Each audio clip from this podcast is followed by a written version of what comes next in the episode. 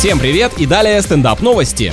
В Нижнем Новгороде энтузиаст сбивает сосульки с помощью выстрелов из ружья. Один из жителей решил показать коммунальщикам, как легко и просто можно бороться с обледенением крыш. А также со скукой и рутиной в собственной жизни, потому что наверняка у правоохранителей теперь к такому дворнику возникло пару вопросов. Интересно, что мужчина чистил кровлю с помощью оружия, высунувшись из окна собственного автомобиля. Полиция уже занялась его поиском. Правильно, пускай ищут, ведь меткие снайперы на дороге не валяются, таким парням в органах самое место.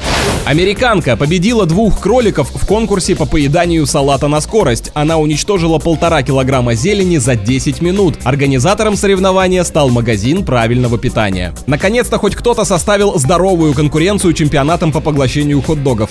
На этом пока все. С вами был Андрей Фролов. Еще больше новостей на нашем официальном сайте energyfm.ru.